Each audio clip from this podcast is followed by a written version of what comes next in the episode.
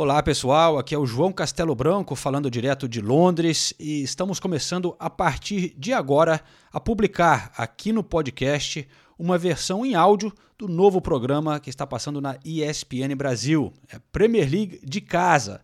O programa está passando na TV com um novo assunto a cada terça-feira e sábado às 7 horas da noite. Aí, na semana seguinte, estarão disponíveis aqui no feed do Correspondentes Premier toda quarta e sexta-feira. Então vamos lá, vocês acompanham agora o programa na íntegra e no final os correspondentes também vão participar. A gente volta para ter os votos de Renato Senise e Ulisses Neto de quem eles acham que é o melhor jogador do Liverpool nesta temporada.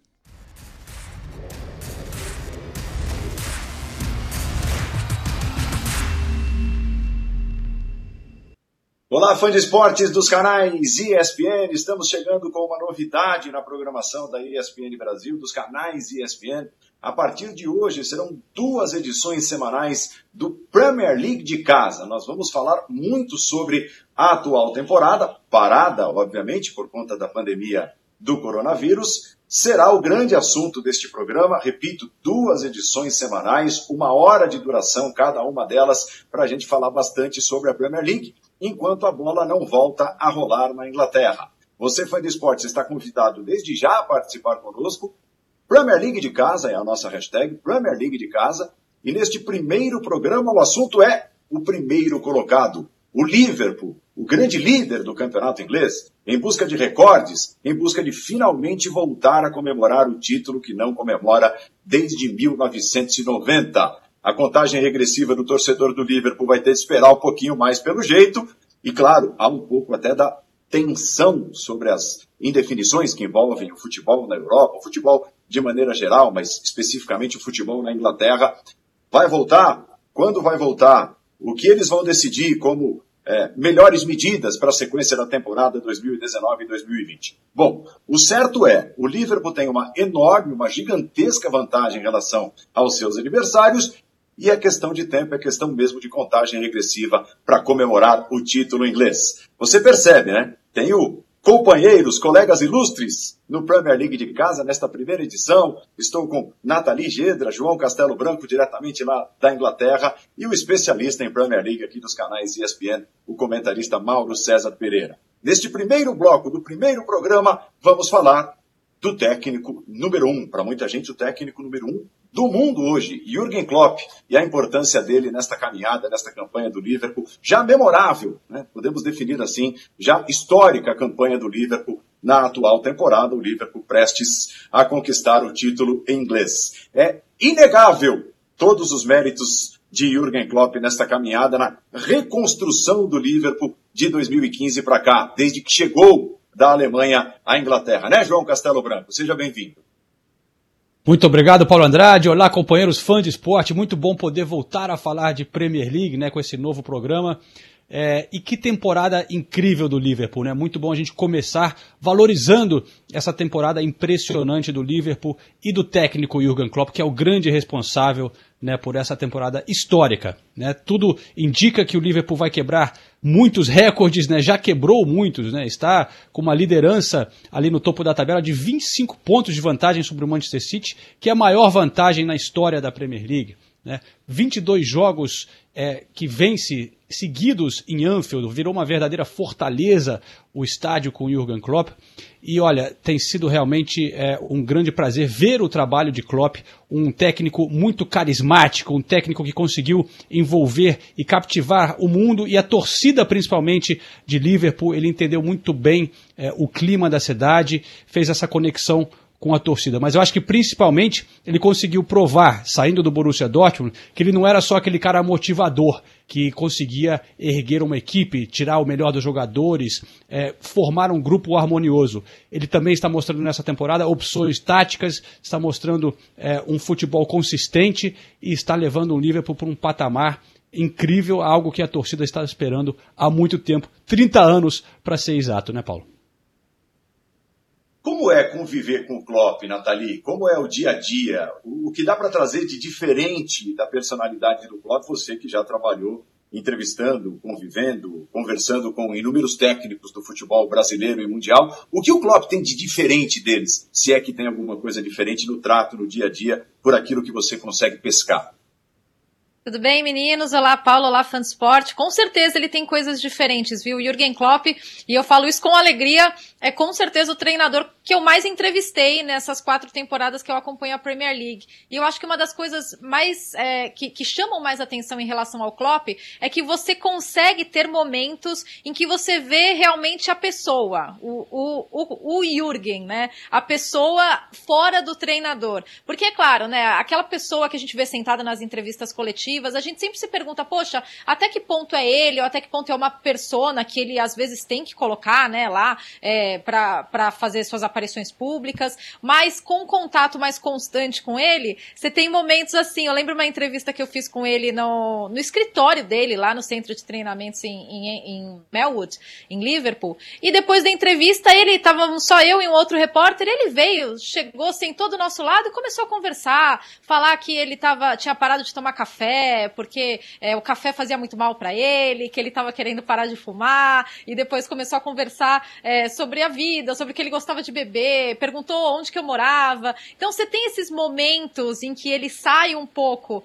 da, da função treinador Jürgen Klopp, um dos maiores técnicos do mundo, e se mostra a pessoa, mesmo sendo tendo aquele estilo meio alemão, reservado, ele realmente ele é assim, né? A gente vê ele sempre sorridente, ele não é assim o tempo todo. E é muito engraçado no trato como com os repórteres, né, principalmente, o quanto o humor dele não é afetado necessariamente pelo resultado da partida. Eu falei com ele depois do jogo contra o Watford, a única derrota do Liverpool nessa temporada de Premier League, e ele foi super atencioso, bem tranquilo, e eu já vi ele muito bravo, muito irritado, mal-humorado depois de vitórias do Liverpool, né? Então, não é necessariamente dependendo do resultado, é mais é, em relação ao que ele esperava ver no time. Mas é, é muito legal poder é, conviver com o Jürgen Klopp e ter esses breves momentos, assim, que você consegue ver realmente a pessoa por trás do treinador, né?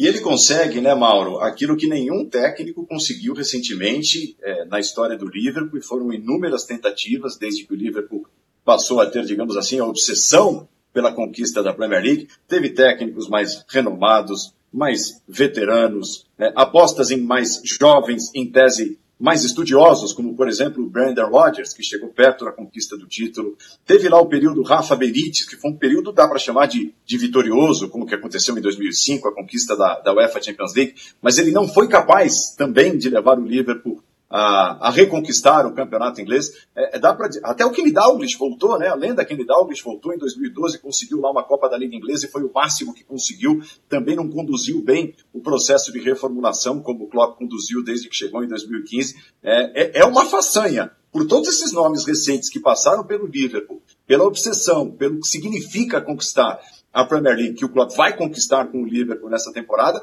é uma façanha que ele vem conseguindo em todos os aspectos desde que chegou em 2015, né, Mauro? Bem-vindo. Olá, Paulo, Nathalie, João, amigo fã de esportes. É, e aí entra até, você citou é, o Kenny Dalglish, por exemplo, quando o Dalglish passou pelo Liverpool nessa última vez em que foi técnico, ele, por exemplo, contratou o Andy Carroll por uma fortuna, né? ou seja, uma visão muito antiga do futebol é, contratou um centroavante inglês, daquele típico centroavante à moda antiga, um grandalhão, é, do jogo aéreo, mas um jogador com recursos técnicos muito pequenos em relação ao que a Premier League exige hoje para times de primeiro escalão, times que querem brigar pelo título, e obviamente esse, durante todo esse tempo, era o grande objetivo do Liverpool. O Klopp é o contrário, né? as contratações feitas durante essa sua gestão, elas são assim, com um índice de acerto absurdo é, praticamente todas elas foram muito bem sucedidas, né? Então você pode pegar Alisson, Van Dijk. Ah, mas o Alisson custou caro, o Van Dijk custou caro.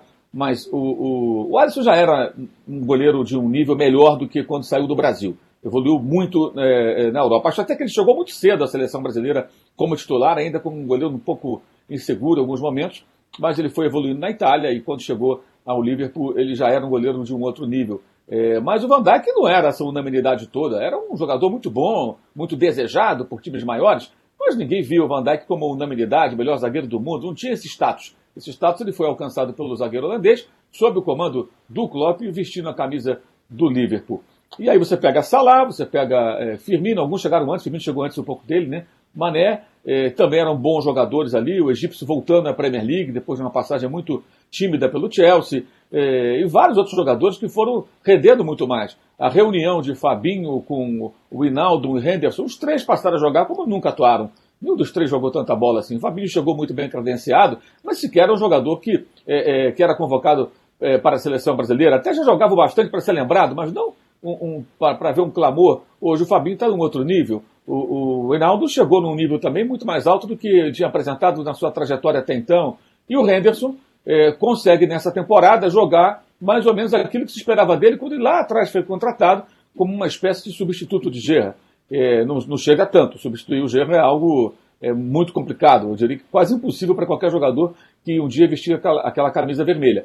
Mas o Henderson hoje atingiu também um nível de atuações muito mais elevado. E tudo isso acho que é fruto não só do trabalho dele, mas também do jogo coletivo de uma equipe que ele montou, que favorece o desenvolvimento dos atletas, então todos hoje jogando muito mais. E os casos que me chamam mais atenção, a sempre fala sobre isso, é dos laterais. O Alexander Arnold, um lateral que quando subiu, ninguém morria de amores por ele, parecia mais um daqueles garotos da base que não vão vingar, e virou um jogador absolutamente fundamental.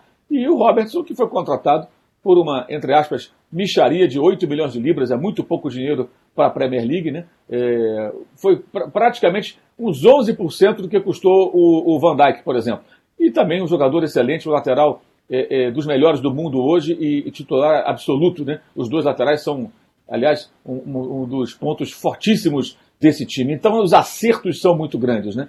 São, são contratações quase que cirúrgicas e o desenvolvimento desses jogadores é muito nítido. Isso tudo é reflexo de um time muito bem montado. E esse aspecto dele também, de ser um cara é, é capaz, como a Nathalie destacou, de se desligar um pouco, não ter o lado workaholic, é um, em alguns aspectos ele é o oposto do Guardiola, né? E isso é muito interessante também, porque mostra que é possível você ser bom naquilo que faz, como técnico de futebol, é, levando a sério a profissão, mas talvez num estilo não tão workaholic assim, o que é legal também, é, é, nada contra, cada um com, com, a sua forma de trabalhar. Mas a diversidade é sempre muito interessante. E os dois principais técnicos do futebol inglês, Klopp e Guardiola, dois dos principais do mundo, com toda certeza, talvez os dois melhores do mundo, né? aí depende da opinião de cada um, eles são diferentes na forma de trabalhar. E os dois são ótimos. João Castelo Branco teve a oportunidade de conversar com John Barnes, que passou 10 anos como jogador do Liverpool, numa época vencedora, vencedora do Liverpool, é considerado por muitos uma lenda também do futebol, pelo que representa na história do Liverpool. Vamos ouvir um pouquinho do que disse ao João o John Barnes a respeito desse processo de reconstrução, conduzido, inclusive, claro, pelo Jurgen Klopp. How do you think they've turned it around then? What, what's, how they've turned what, it around? What has impressed you? How they've turned it around is that Liverpool were accused of living in the past. When every manager from 92 came, this is what we do at Liverpool. This is what we do at Liverpool. You've got to do it Bill Shankly's way. You've got to do it the old way. So every manager was then not being himself. It was like I have to do it the Liverpool way. That's what we were doing at Liverpool for many years. This is what Liverpool did. These are the traditions. Until Jurgen Klopp has come and they say to Jurgen Klopp, do it your way.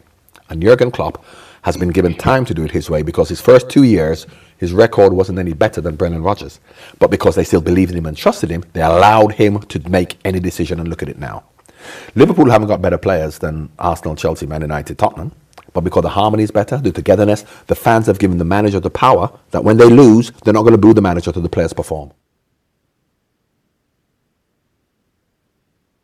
Pois é, e ele destaca exatamente a engrenagem montada pelo Jürgen Klopp. O Mauro falava sobre isso agora há pouco, todos os méritos é, na montagem, é, no descobrimento até de potencial de alguns dos jogadores do atual elenco do Liverpool. Eu me arrisco a dizer, João, se a gente pegar a base titular do time do Liverpool, é, nenhum jogador atuou tão bem ou mais na carreira até encontrar Jürgen Klopp pelo caminho, né? Acho que todos os jogadores dos, dos 11 titulares, 11, 12, 13, aqueles que, costumam compor o elenco titular, nenhum deles jogou mais na carreira até o encontro com, com essa era Jürgen Klopp no Liverpool.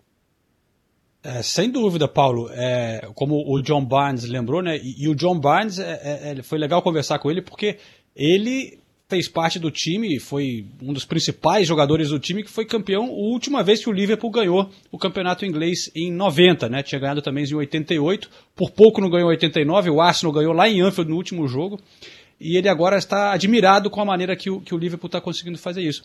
Mas é verdade, o Mauro já destacou como é, o Liverpool trouxe jogadores como o Salah, que, contratações que na hora você falava, poxa, tá trazendo o Salah para quê? Né? Muita gente questionou a contratação. É, o, Oxley Chamberlain, que não é sempre titular, mas é parte importante dessa equipe, quando saiu do Arsenal, o torcedor do Arsenal agradeceu. Ah, não tá mais, não rendeu aqui o que a gente esperava desse cara. E lá ele está se mostrando um jogador fundamental para o time do Klopp. Então, realmente o, o trabalho que ele está fazendo em desenvolver os jogadores é impressionante. E a gente vê ainda um time jovem com um futuro, com uma possibilidade desse, desse time do Liverpool não só entrar na história porque está fazendo agora, mas de ficar ali dominando o futebol inglês junto com o Manchester City nos próximos anos, né? Porque o Liverpool de repente se tornou um clube vencedor e onde as pessoas querem ir jogar, né? Porque até pouco tempo a gente viu o Liverpool com muita história, um dos gigantes do futebol mundial, mas onde os jogadores de altíssimo nível acabavam saindo, como foi o caso do Torres, acabou indo para o Chelsea, o Soares né, e, o, e o Coutinho foram para o Barcelona. É, os jogadores eram vendidos do Liverpool, e você não imagina isso acontecendo agora, né? Quem vai querer sair desse Liverpool? E quem não quer ir para o Liverpool? Então, está numa posição fortíssima né, de poder trazer quem ele quiser. Não que o Klopp tenha essa tendência de contratar grandes estrelas, mas ele pode escolher a dedo agora a contratação é, que quiser, né? Nós tivemos recentemente aí com vocês na Inglaterra, né, para fazer o clássico do primeiro turno, Manchester United e Liverpool, e em contato com o Fernandinho, o Fernandinho disse para a gente, puxa, que pena, que pena, entre aspas, que eu só pude encontrar na carreira o Pepe Guardiola com quase 30 anos de idade, quer dizer, é, o meu desenvolvimento poderia ser muito maior e muito mais amplo se eu tivesse a oportunidade, que tem jogadores como Gabriel Jesus, o Sterling, que muito jovens já encontraram o Pepe Guardiola pelo caminho. Acredito, né, Nathalie, que o sentimento dos jogadores do Liverpool seja o mesmo, aqueles que trabalham com o Jürgen Klopp. É, certamente eles percebem que o desenvolvimento deles, da carreira deles, é muito maior depois de ter encontrado o alemão. Com certeza, viu, Paulo? E até conversando com os jogadores, a gente já falou com muitos jogadores sobre o Klopp, sobre a forma dele trabalhar, é, e tem duas coisas que eu acho interessantes. Primeiro, como todo jogador, a primeira vez, a primeira coisa que, que eles falam sobre o Klopp é o quanto ele é exigente. Não é, ai, nossa, o Klopp é um cara legal. Não, eles gostam, todos eles gostam do Klopp, mas acima de tudo, eles veem no Klopp essa liderança firme, exatamente do que ele quer fazer com o seu time, como que ele quer que seus jogadores se desenvolvam. Uma vez eu até contei isso pro Klopp e ele soltou uma gargalhada, aquela famosa gargalhada do Klopp, né? E ele falou: "Não, realmente, num treinamento, se os jogadores não estão focados, eu posso ser o, o, cara que mais grita lá, porque eu quero que todo mundo esteja 100%. Ele exige essa intensidade o tempo todo e os jogadores sempre relatam isso. E numa entrevista com o Alisson, ele mesmo falou sobre esse futebol autoral do Liverpool, que de repente, é claro, são jogadores jogadores muito qualificados, é, jogadores muito bons tecnicamente, mas se de repente você tira muitos desses jogadores de dentro desse esquema do Liverpool, eles talvez não rendam tanto quanto eles rendam, quanto, quanto eles rendem, na verdade, dentro desse time do Liverpool. Então é interessante a gente observar isso, né? É, eu lembro nos primeiros anos do Klopp, falava-se muito, e até a primeira final de Champions League que ele disputou com o Liverpool, falava-se muito, ah, o Liverpool é o caos organizado, e o Klopp ficava meio incomodado incomodado com isso. Hoje não se fala mais em caos, porque todo mundo vê tudo que o Klopp quer dessa equipe, quer desse Liverpool e quer dos seus jogadores também, né? Mauro, olhando para a história do Liverpool, a história que teve Bill Shankly, Bob Paisley, que foi o mais, o mais vencedor, aquele que conquistou o maior número de títulos, é, o último a conquistar é, o campeonato inglês, ainda não era a Premier League, foi exatamente o Kenny Dalglish. Já dá para dizer que o Jürgen Klopp conversa com esses caras? O Klopp tem é, o título europeu da temporada passada, o título da Supercopa da UEFA, né, que abriu a, a, atual temporada, e o título mundial que conquistou vencendo o Flamengo lá no Catar. É, fora isso, alguns vices, né, o Klopp é, foi vice da Liga Europa, foi vice da, da Copa da Liga Inglesa também, desde que chegou em 2015. Já dá para botar o Klopp na, na prateleira, na galeria desses grandes nomes da história do Liverpool? E visto a Premier League também, né? Na temporada passada, né? Ficou ali aquele pontinho atrás do City, né? Aliás, o início foi difícil, né? Por conta desses, é, é, esses, essas frustrações em finais, né? A derrota para o Manchester City na final da Copa da Liga, depois aquela derrota em 2016 é, na final da, da Liga Europa para o Sevilha, foi bem traumática. É, porque, vamos lá, o Sevilha não é um time grande, com, tratando aí do futebol europeu, futebol internacional, como o Liverpool. Então, quando os dois chegaram à final, expectativa era o Liverpool campeão e perdeu. É, ok, o Sevilla é um especialista naquela competição, de certa forma, podemos até dizer isso. Mas foram decepções. E muita gente às vezes fala: ah, viu, eles insistiram lá com o técnico e agora estão colhendo os frutos. Aqui mandam, muito, mandam embora muito rápido. Na Inglaterra também mandam embora muito rápido. A questão é qual é a do técnico. Que trabalho é aquele? E o trabalho do Jürgen Klopp sempre se mostrou um trabalho que ia para algum lugar. Mas o Liverpool, nesse período aí é, de Premier League, em que tudo mudou no futebol, não só na Inglaterra, e o dinheiro passou a falar mais alto, no Brasil isso já está acontecendo. Clubes que não têm grana, ou que têm menos grana, têm uma dificuldade muito grande de competir, né, especialmente nos pontos corridos. Não por acaso o Liverpool ficou esse tempo todo aí, é, é está esse tempo todo sem ganhar o campeonato inglês, né? Ele, ele, ele ficou atrás, inclusive, em investimento durante um bom tempo. Manchester United, até o Arsenal em alguns momentos, é, Manchester City depois, o Chelsea quando virou um time rico. Clubes com mais grana, clubes que brigavam muito mais no mercado do que o Liverpool, tirando até jogadores do Liverpool. O caso mais recente é o do Sterling. Né? O Sterling surgiu no Liverpool como uma grande sensação, foi para a seleção da Inglaterra, foi para a Copa do Mundo. O Manchester City foi lá e falou: vem cá, garoto, e tirou de lá. É, é, isso é, é colocou o Liverpool no nível mais intermediário, abaixo dos reais candidatos a título. E o Klopp fez o que? Ele participou de uma reconstrução. E essa reconstrução passou justamente por esse período todo. Então, uma coisa é o camarada é, é, assumir um time. Amanhã o Guardiola sai do City e assume um outro técnico. Está assumindo um time que é vencedor, que participa da Champions League toda a temporada, né? Se não participar na próxima, será por outras razões que não esportivas. É, e um time que vence, que levanta taças toda hora. É, não era o caso do Liverpool, pelo contrário. Você enumerou aí as conquistas muito raras, espaçadas, né? É uma Copa da Liga, muito antes uma Liga dos Campeões com o, o Rafa Benítez, o Campeonato Inglês, lá no passado remoto ainda, antes da criação da Premier League, três décadas se completando. Então, é, ele teve que reconstruir, é, é do ponto de vista esportivo e de competitividade, um time muito grande e que é, se colocou um pouco abaixo. Aqui no Brasil, inclusive, uma, uma distorção que frequentemente é feita, e eu me lembro muito disso do ano passado, que me envolvi até alguns debates é, com algumas pessoas com relação a isso. O, o Liverpool foi enfrentar o Barcelona, naquele mata-mata épico, né? 3 a 0 4 a 0 e muita gente fala, não, porque o, o Barcelona é maior. O Barcelona é maior que o Liverpool em lugar nenhum. O Barcelona é um fenômeno internacional muito mais recente. O Barcelona foi ganhar sua primeira Liga dos Campeões em 92 e concentrou conquistas na era é, eh, Ronaldinho, né, Eto'o, Deco, aquele pessoal, depois o Guardiola, Messi, e agora não tem conseguido vencer o torneio. A última vez que venceu já foi sem o Guardiola em 2015. Então os títulos internacionais do Barça, eles estão concentrados nas últimas décadas. O Liverpool vem lá de trás né, com várias conquistas, com um domínio do futebol europeu nos anos 70, 80, quando não havia todo esse intercâmbio, com jogadores de várias nacionalidades se misturando nos times. Então, a história do Liverpool, internacionalmente, e dentro da Inglaterra nem preciso falar, ela é muito grande. É um time gigantesco. E hoje tem seis títulos europeus. Então está mais do que na hora de voltar a ganhar um campeonato inglês. É, é necessário para o futebol que o Liverpool figure entre os grandes, é, até pela sua seu peso internacional. E o Klopp é o, o, o, arquiteto dessa reconstrução. Claro que tem um trabalho da diretoria, os jogadores são fundamentais, mas ele é o elo entre isso tudo. Sem ele, isso não estaria acontecendo. Um outro cara tão bom quanto ele teria que ter assumido o controle desse barco. E a coisa vai caminhando justamente por conta disso. Ele é inegável que ele está entre esses técnicos que você enumerou, Paulo, é, com essa diferença. Ele teve que fazer uma reconstrução.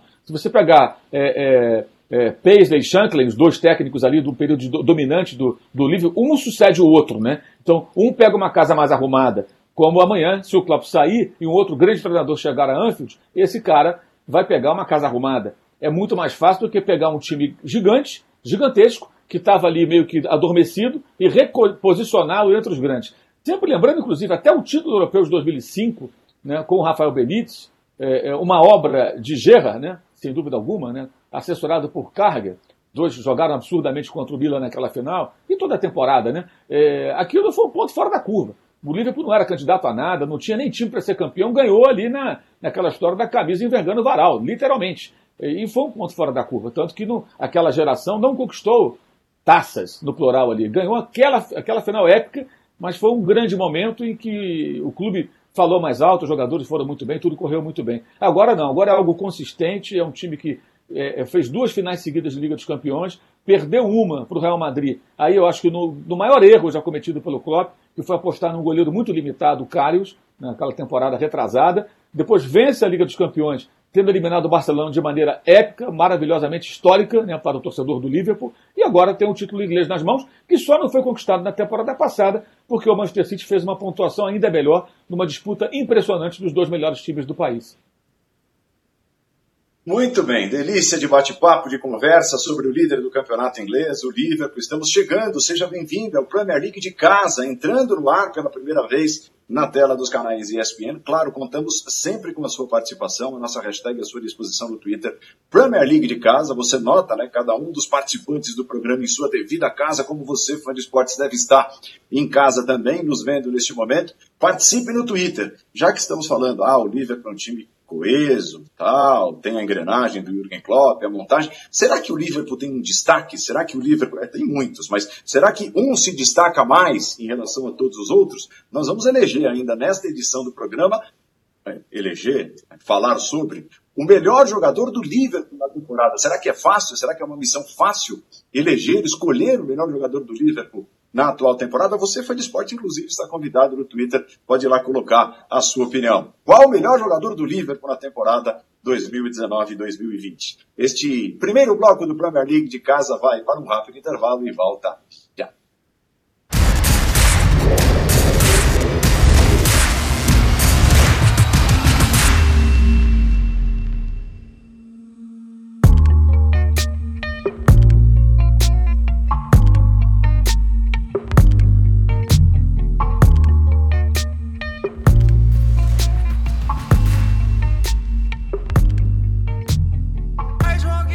amigos, prazer grande falar com vocês. Vou destacar um pouquinho aqui do que eu passei nos dias que passei lá em Liverpool agora. Fiquei oito dias no início do mês de março e fui a Anfield duas vezes, assisti ao jogo do Bournemouth, né, um 2 a 1 uma vitória com segurança, apesar do Milner ter feito uma intervenção maravilhosa, né, tirando a bola na linha do gol e ele estava ali, ó, ele estava pertinho da linha do gol é, quando o Bournemouth faria o gol, gol de empate, mas também teve bola na trave, o time tirou um pouquinho o pé.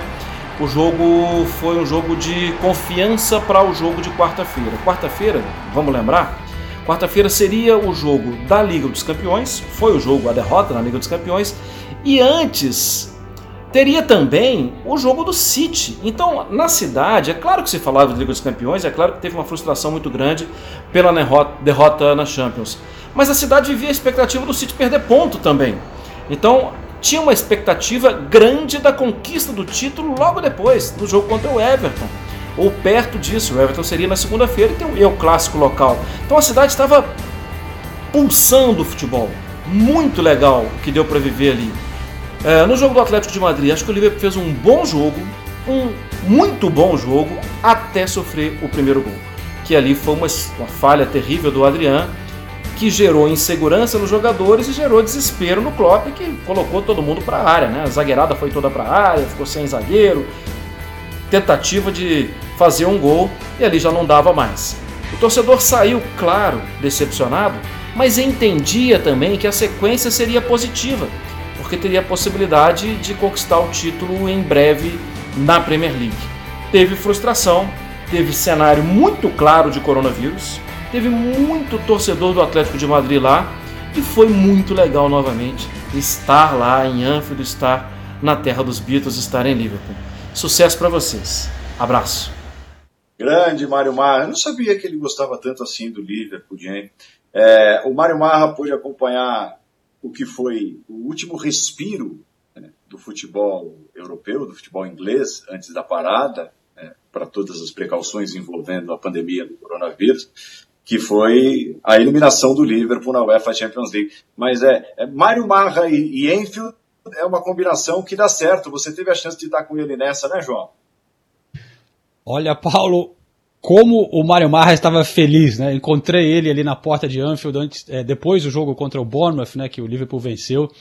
É, poucas vezes eu vi uma pessoa, ele parecia uma criança, na verdade, né? Tão feliz ali com a, com a mulher também, que ele fez o casamento por lá. Eu tive a sorte de poder ir num pub com ele depois, a gente tomar um pint ali e, e também sentir um pouco desse clima ali de Liverpool que ele estava descrevendo, né? Realmente a cidade já respirava esse título, né? Faltava muito pouco. Falta muito pouco, só que foi interrompido. A cidade estava se preparando para comemorar, eu e Nathalie também já preparando a nossa cobertura deste título, né? A, a, festa que seria em Liverpool ser realmente seria algo incrível, porque é uma das torcidas mais legais aqui da Inglaterra. E agora, infelizmente, eu acho que o cenário mais provável seja que o Liverpool acabe sendo campeão de portas fechadas, né? É uma grande pena, mas é um momento triste é, em todo o mundo que a gente vive e, e talvez este, este, seja um, um cenário bem provável. É, eu acho que a Nathalie pode trazer mais informações daqui a pouco, né? É o que se especula, é. né, Nathalie? Mas nessa última, nessa última reunião da Premier League ficou decidido que nada está decidido. Quer dizer, que o futebol só volta quando já não houver mais nenhum perigo, nenhum risco à saúde de ninguém, né? É, Paula, antes a gente tinha datas, né? A Premier League tinha colocado primeiro o primeiro final de semana de abril, depois empurrou para 30 de abril. E agora a gente não tem nenhuma data como referência. Eles falaram que vão voltar, né? Quando for seguro jogar futebol, aí a Premier League vai voltar. E também existia muita expectativa em torno de medidas que a Premier League tomaria em termos de corte de salário dos jogadores. Foi o assunto mais falado na Inglaterra nessa semana, com certeza, viu? É, os clubes sendo muito criticados os jogadores, é, eles falaram que vão pedir, vão solicitar para os jogadores um corte de 30% dos salários. Eles queriam tomar uma solução unificada, né, que fosse adotada por todos os clubes da Premier League. E além disso, eles também anunciaram o auxílio às ligas menores, que era um assunto que também estava sendo muito debatido aqui na Inglaterra, porque claro, né, a Premier League é a liga mais rica é, comparada com as outras, e as outras estão passando por momentos de muita dificuldade já financeiro. Então a Premier League vai fazer essa doação de 125 milhões de libras para as divisões menores aqui na Inglaterra. Inglaterra. Premier League de casa, nossa hashtag, você segue participando via Twitter, a sua participação, claro, é sempre muito bem-vinda. Este é só o primeiro episódio da série, né? Serão dois, dois programas por semana, com uma hora de duração cada um. O Liverpool é o principal motivo, é a principal pauta deste primeiro programa. É um Liverpool que fica marcado pelo que, Mauro, é, olhando para dentro do campo, nós tivemos campeões já da Premier League com características bem, bem definidas. Ah, o time do Mourinho era o time da defesa muito forte daquele Chelsea. O time do Wenger, é lógico, tinha outras tantas características, mas acima de tudo era um time de um contra-ataque impecável, que matava seus adversários precisando de poucos toques, pouco tempo. Mais recentemente, o Manchester City, o time que vai afundando, né, empurrando o adversário para trás, trocando muitos passes e, e, fazendo muitos gols e tal. É, esse time do Jürgen Klopp, que está prestes a comemorar o título da Premier League, ele vai ficar marcado pelo quê? pela velocidade, né? pelo ritmo frenético do jogo, sempre com o pé lá embaixo no acelerador. É, claro que em alguns jogos não há espaço para colocar tanta, tanta rapidez, tanta correria, é, e aí o time até mostra é, um, bom repertório, uma capacidade de se adaptar a outro tipo de jogo, também ficando com a bola e esperando o espaço é, aparecer na hora certa, mas quando o, o Liverpool, Liverpool encontra as condições mais favoráveis, a rapidez, a troca de passes, a ligação é, rápida entre os setores do campo, não com chutões, mas com passes muito precisos, né? Passes longos, muito certeiros dos dois laterais, de Henderson especialmente, né? e aí você encontrando três caras lá na frente que executam o adversário inúmeras vezes com esse tipo de jogada, com muita velocidade, com muita rapidez, né? é, é até interessante, a artilharia do Liverpool, o Salah artilheiro, mas o Mané faz muitos gols, aí o Mané vira artilheiro, o Firmino não faz gols em Anfield, mas faz vários gols importantes e participa, ou seja, a distribuição dos gols, inclusive, é bem é, é, é interessante, não é tudo concentrado em um jogador, como acontece em algumas equipes que dependem demais de um goleador, mas acho que a velocidade do, do desse time é o ponto mais é, marcante, né? um time muito rápido quando tem espaço como a gente está vendo aí, é muito difícil de parar. Um time que fica marcado também pela presença dos brasileiros. Né? O Liverpool, entre aspas, perdeu, negociou o Felipe Coutinho, que era um, uma espécie de estrela na época do time, vinha fazendo ótimas temporadas ou ótimos meses seguidos apresentando pelo futebol, mas o time do Liverpool, campeão, é, será campeão se a temporada é, tiveram um final, né? É o que a torcida espera. É, esse time do Liverpool fica marcado também por, por boas presenças, né? Por boas figuras brasileiras, né, João? Alisson, Fabinho, Firmino, eles entram para a história nessa galeria do time coeso, do time que funciona como uma engrenagem sem um grande nome, um grande craque, como o Paulo citou agora há pouco, Gerrard. tão importante naquela conquista em 2005. É, na engrenagem do Liverpool atual, a presença brasileira é muito importante. Sem dúvida, Paulo. É, o, o, clube tem uma relação muito boa com brasileiros, né? Desde Fábio Aurélio, o Lucas Leiva deixou uma marca muito boa por lá. Aí o Felipe Coutinho também foi um grande craque do time, claro que acabou saindo meio brigado, né? Mas eu acho que esses três agora realmente ficarão para a história. É, bom, o, o Fabinho é, encaixou como uma luva e está crescendo muito. Né? Começou muito bem essa temporada, jogou muito, conquistou a vaga como titular no meio-campo. E ao, no final deu uma caída após uma lesão, mas realmente foi fundamental para esse título do Liverpool. O Alisson nem se fala, né? O Alisson realmente é, elevou o nível do Liverpool, é, tem se destacado muito, é considerado por muita gente um dos principais jogadores do time, né? A distribuição dele é fundamental para o estilo de jogo do Liverpool, a calma, a presença dele ali no gol. É, ele realmente, bom, ele mostrou que é o melhor goleiro do mundo, é o prêmio de melhor goleiro do mundo. Então, é realmente peça-chave. E o Firmino, como aqui na Inglaterra, é impressionante como o Firmino é bem quisto, né? E como apreciam o futebol do Firmino os admiradores é, do futebol inglês. O que ele faz é impressionante para esse time funcionar. Mas, sobretudo, eu acho que desses três também, a, a característica, o profissionalismo e a dedicação para a equipe, é, eles encaixam muito bem com o espírito do Liverpool e também dentro do trabalho é, do Jurgen Klopp.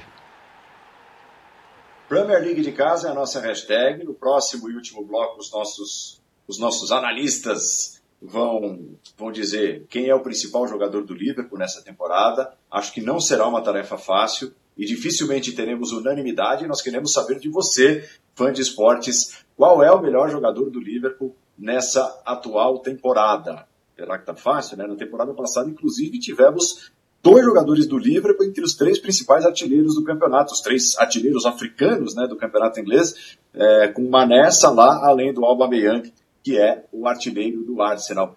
É, Nathalie, traga um pouco para a gente do, das ruas, do que, do que o torcedor do Liverpool vinha, vinha vivendo com o time prestes a, a, a acabar com recordes, exterminar recordes, é, somar o maior número de pontos, conseguir o maior número de vitórias dentro de uma temporada. É, passa um pouquinho para a gente, porque às vezes a gente aqui no Brasil, a gente tem, tem o nosso, né, tem o nosso meio, tem a nossa maneira de analisar e de, perceber como as pessoas se empolgam com determinados feitos, mas aí na Inglaterra, o que você pode trazer para a gente é, de diferente daquilo que é a nossa percepção aqui no Brasil em relação a esses recordes que o Liverpool pode alcançar e o título que é iminente? Paulo, foi muito engraçado conversar com os torcedores do Liverpool durante essa temporada, porque torcedor do Liverpool é desconfiado, tá? Então no começo você ia lá, perguntava, o Liverpool já tava com aquela distância, jogando muito. Aí você perguntava pro torcedor, né?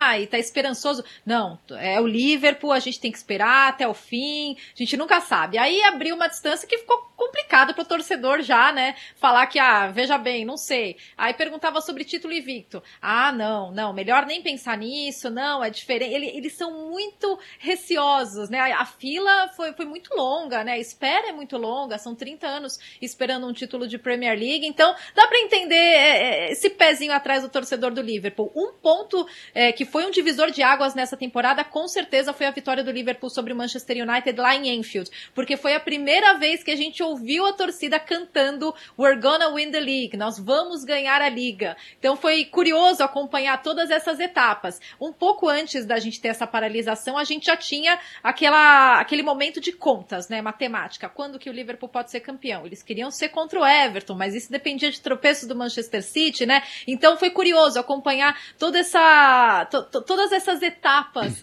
que o torcedor do Liverpool percorreu é, durante essa temporada com o time, viu, Paulo?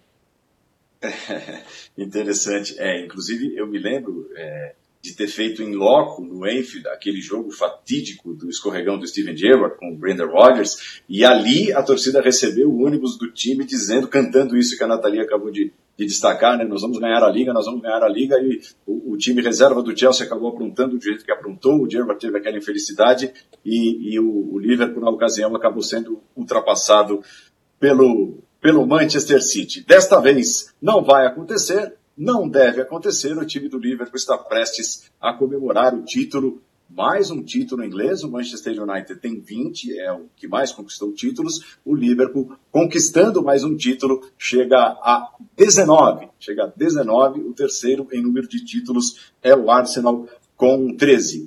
O Liverpool, é, até para arrancar para esses recordes e tudo mais, grandes perspectivas, Mauro, fez uma primeira metade de temporada impecável, né? Apenas um empate contra o Manchester United, vitórias, vitórias, uma vitória atrás da outra. Mas pouco antes da parada, e até é, destacando também a eliminação da Liga dos Campeões, o time já não vinha apresentando o mesmo futebol, ou conseguindo impor o mesmo ritmo contra os adversários, né? Sem dúvida, né? O que resultou aí em alguns jogos nos quais flertou aí com um empate, até com a derrota, até perder para o Watford da maneira que perdeu. Né, já tinha acontecido no jogo contra o West Ham, quando o West Ham muito mal, quase, é, é, quase venceu o jogo, né, teve a chance de vencer, mas aí falhou o goleiro e acabou tudo virando pelo avesso para o time londrino.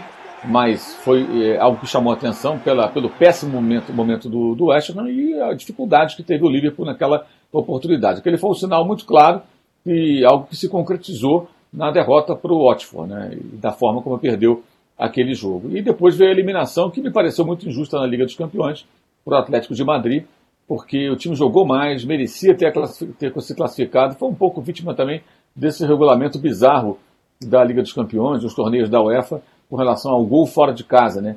Na prorrogação. O gol fora de casa vale na prorrogação, ou seja, um time tem é, o direito de jogar a partida de volta em seus domínios porque teve uma campanha melhor mas o time de campanha inferior, que joga a segunda em casa, em caso de dois resultados iguais, um para cada lado, no caso 1x0, 1x0 foi o que aconteceu, chega na prorrogação com a possibilidade de, marcando um gol, aquele gol na prorrogação é, é, ter um peso extra para um eventual desempate. Isso significa que o time de pior campanha tem 30 minutos a mais para fazer, o, o fazer o, o, o, desejado gol fora de seus domínios. E foi o que aconteceu. Ali a coisa se definiu. Né? O, Atlético conseguiu a classificação dentro do seu estilo de jogo, legítimo, não foi nada absurdo é, ou, ou, ou, irregular, pelo contrário, mas foi um castigo do futebol, porque ali eu acho que o Liverpool jogou uma partida é, é, muito boa, né? É, voltando a mostrar seu futebol, e aí acho que entra no contexto, a queda é normal, o elenco não é tão amplo, o revezamento dos jogadores ele não acontece é, tanto assim, e com isso o, o, time em algum momento iria sentir. E no meio disso tudo ainda teve a viagem até o Catar, para fazer dois jogos pelo Mundial de Clubes da FIFA, é, isso custou a eliminação na Copa da Liga com um time de meninos jogando contra o Aston Villa e sendo goleado. Né, e no dia seguinte já jogou é, é, em Doha pela, pelo torneio da FIFA. Ou seja, é, o Liverpool teve aí desafios né, de logística, de jogos a mais em relação aos seus adversários. A queda aconteceria e acabou perdendo a invencibilidade. É, não vai alcançar a marca do Arsenal, mas também não terá tantos empates como o Arsenal teve naquela sua campanha invicta. Né? Esse é um outro ponto que também tem que ser destacado são mais vitórias, né, mais jogos é, é, com triunfos convincentes contra os seus adversários. O Liverpool fez isso ao longo da sua temporada. Agora é aguardar para ver de que maneira vai ser feito esse desfecho, né, com a confirmação de uma forma ou de outra do título de campeão. Não pode ser diferente. Nós vamos a mais um rápido intervalo. Premier League de casa, Liverpool é a pauta do programa de hoje, principalmente o Liverpool, né? Mas outros tantos e tantos programas virão e nós vamos abordar muitos temas relacionados à atual temporada, contando com os nossos especialistas, os nossos correspondentes, João Castelo Branco, Nathalie Gedra, além do Mauro César. Vamos ao intervalo, você fã de esportes, acessando a nossa hashtag Premier League de casa, elege qual o melhor jogador, o principal jogador do Liverpool na atual temporada? É assunto para o próximo e último bloco do Premier League de casa. Até já. At the end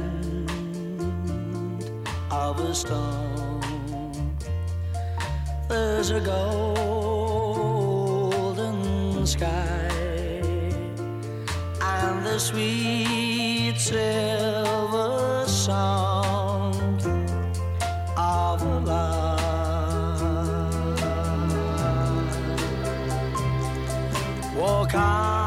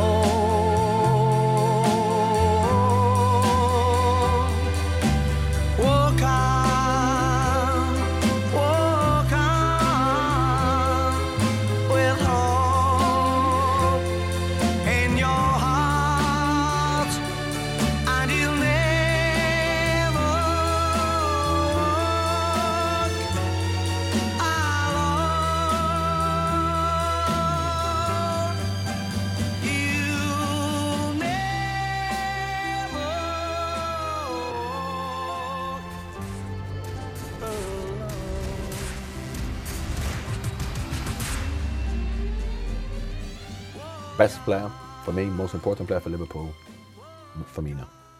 Firmino. When you talk about a technical player who works hard for the team and he's a real team player, he, he is Brazilian in the fact that he plays a very technical game.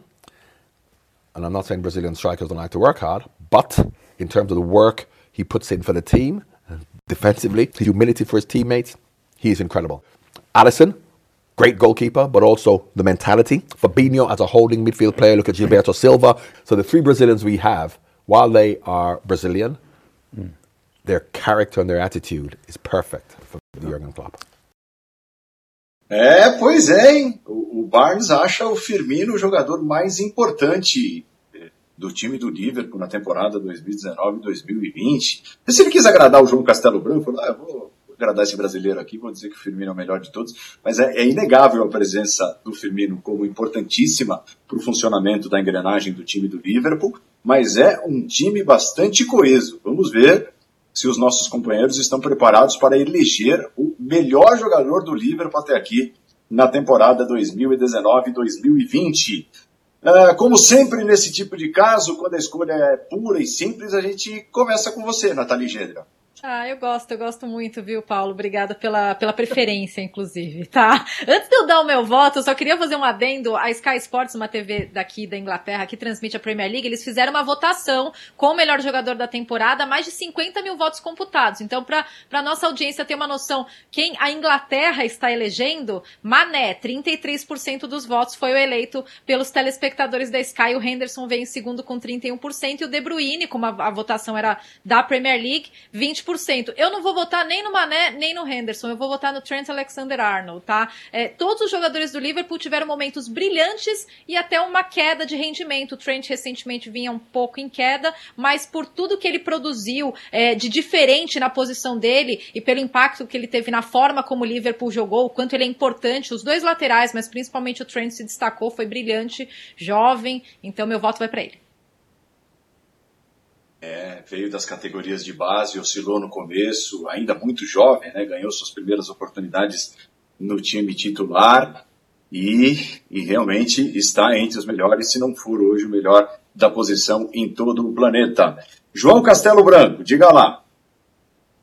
Paulo, é, tão difícil escolher, né? Um time forte em todos os setores. Eu acho que até isso mostra o que é esse Liverpool. A dificuldade de você escolher um. Eu acho que a gente pode falar quatro cinco jogadores e você tem como argumentar o caso. É, no nosso piloto que a gente gravou, eu escolhi o Henderson.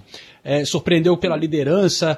É, ele era um jogador que eu costumava chamar do, do melhor jogador ruim que eu já tinha visto, eu falava no podcast. Mas ele impressionou muito nessa temporada. Mas eu mudei de ideia pensando mais nessa temporada. Concordo com a pesquisa das Sky Sports que a Nathalie falou. Mané jogou muito no início da temporada. A gente às vezes esquece, porque a gente fica lembrando do que aconteceu recentemente, né? Mas realmente na primeira metade da, da temporada, Mané foi um craque. Meu voto fica com o senegalês.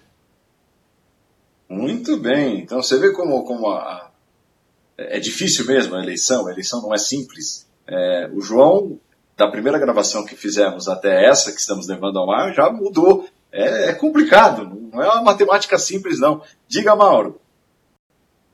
É de fato, porque é, as tarefas são bem distribuídas e a importância dos jogadores é, ela também é muito bem dividida, né? Uns mais, outros menos, o que é natural, mas o time ele é realmente um time muito coletivo, não é um time de um jogador só. Se nós olharmos, por exemplo, para o próprio Manchester City hoje, a Nathalie citou aí o De Bruyne. O De Bruyne é o destaque, é o grande destaque. É, também é um time que é pautado no jogo coletivo. É, os times do Guardiola são assim. Mas o De Bruyne se impôs como um destaque. Como lá atrás, quando o Guardiola treinava o Barcelona, o Messi se impunha como o melhor jogador, naturalmente, óbvio, né, porque é o Messi. É, mas o jogo coletivo era espetacular. E o City tem um jogo coletivo muito forte, mas o De Bruyne ele salta, é, se destaca porque é um cara hiper decisivo. No Liverpool não, não é assim realmente, a coisa é mais dividida. É, o João destacou algo importante, que são as diferentes fases do campeonato, quando um se destaca, o outro depois melhora um pouco, outro cai de rendimento, alguém tem uma lesão, Mané teve uma contusão inclusive, aliás, ele se machucou, voltou, já fez gol de vitória, é, entrando durante o jogo, é, contra o Norwich, né, quer dizer, é um cara que é, é, de fato é super decisivo. Mas na temporada eu acho que o mais regular e muito decisivo, inclusive assumindo responsabilidades quando o Henderson estava fora, sendo o cara mais importante num tipo de jogada que é muito importante para o, o time do Klopp, que é o lançamento longo, ações e versões de bola, e além disso os cruzamentos, é o Alexander Arnold.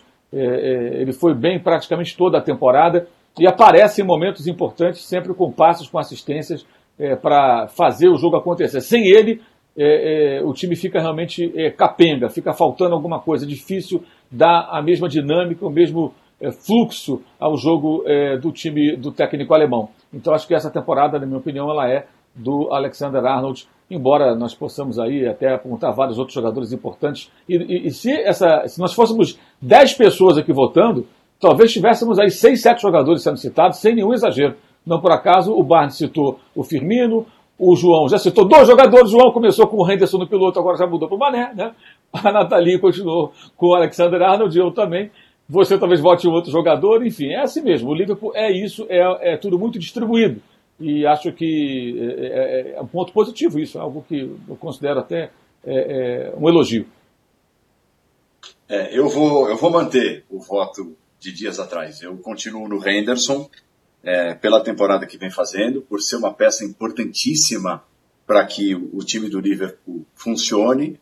Quando o Henderson está de fora, o Mauro citou, né? É, o Alexander Arnold é, chamou a responsabilidade em momentos mais importantes, mais delicados, mas o Liverpool sentiu muita falta do Henderson e, e eu acho que é um prêmio para ele essa temporada. E ele merece muito, porque quando ele foi contratado, nós citamos é, anteriormente aqui no programa, ele era um novo Gerrard. Ah, então chegou para ser um novo Gerrard pelas características, pelo desenvolvimento, era muito jovem ainda, né, pelo desenvolvimento de carreira que, que tende a ter. E de repente, o oposto disso, ele virou um símbolo de fracasso. Ó, não tem nada a ver com o Gerrard. E, e o Liverpool trouxe esse cara aí para ser o novo Gerrard, por isso que está aí nessa seca, por isso que não leva a Premier League, por isso que não conquista nada.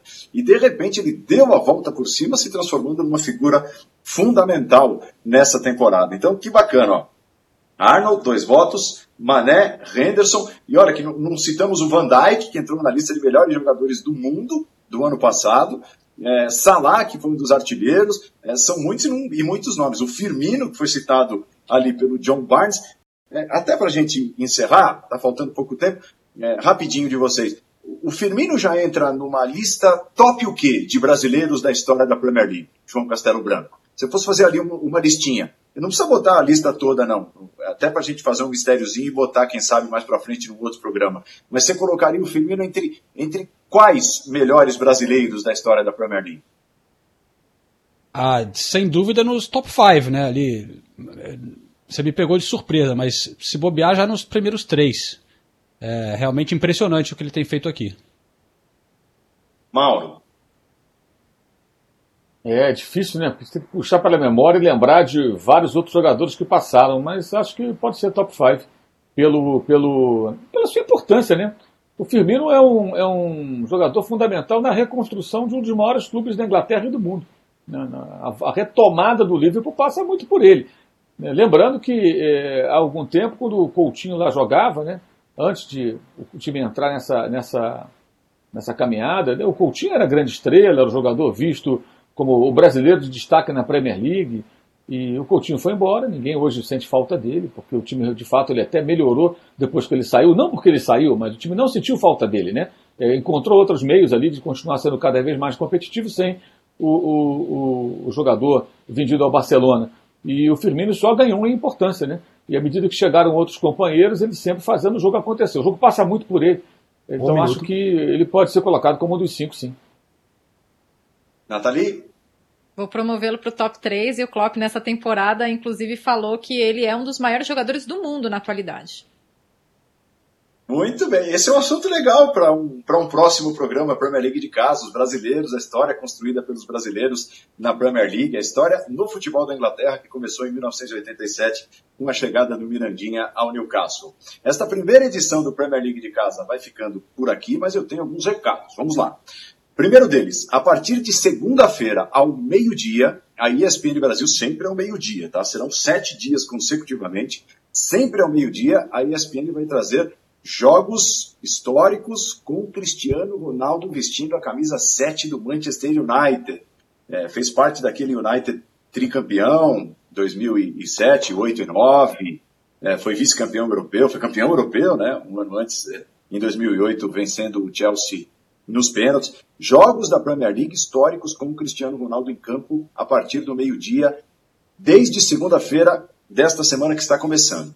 A próxima edição do Premier League de casa será terça-feira. O tema será Manchester United. E desde já eu lanço para você, fã de esportes, pela hashtag do programa, Premier League de casa, Premier League de casa, Ole Gunnar Solskjaer deve continuar como comandante do Manchester United a partir do início da próxima temporada? Tem sido legal o processo de reformulação conduzido pelo ex-atacante do clube? Então, responda já, responda lá no Twitter. A gente pode, inclusive, trazer a sua resposta à nossa conversa, ao nosso debate na próxima edição do programa, que será, repito, terça-feira. Próximo tema, portanto, Manchester United, nesta terça-feira, um novo Premier League de casa. Espero que você tenha gostado. Agradeço a Nathalie, João Castelo, diretamente lá de Londres, na Inglaterra. Mauro César, agradeço especialmente a você, fã de esportes, pela companhia nesta primeira edição do Premier League de casa. Serão duas por semana, já anote aí, se programe. Na terça-feira falaremos muito de Manchester United na segunda edição do Premier League de casa. Valeu, pessoal. Valeu, fã de esportes. Fique em casa, hein? Tchau.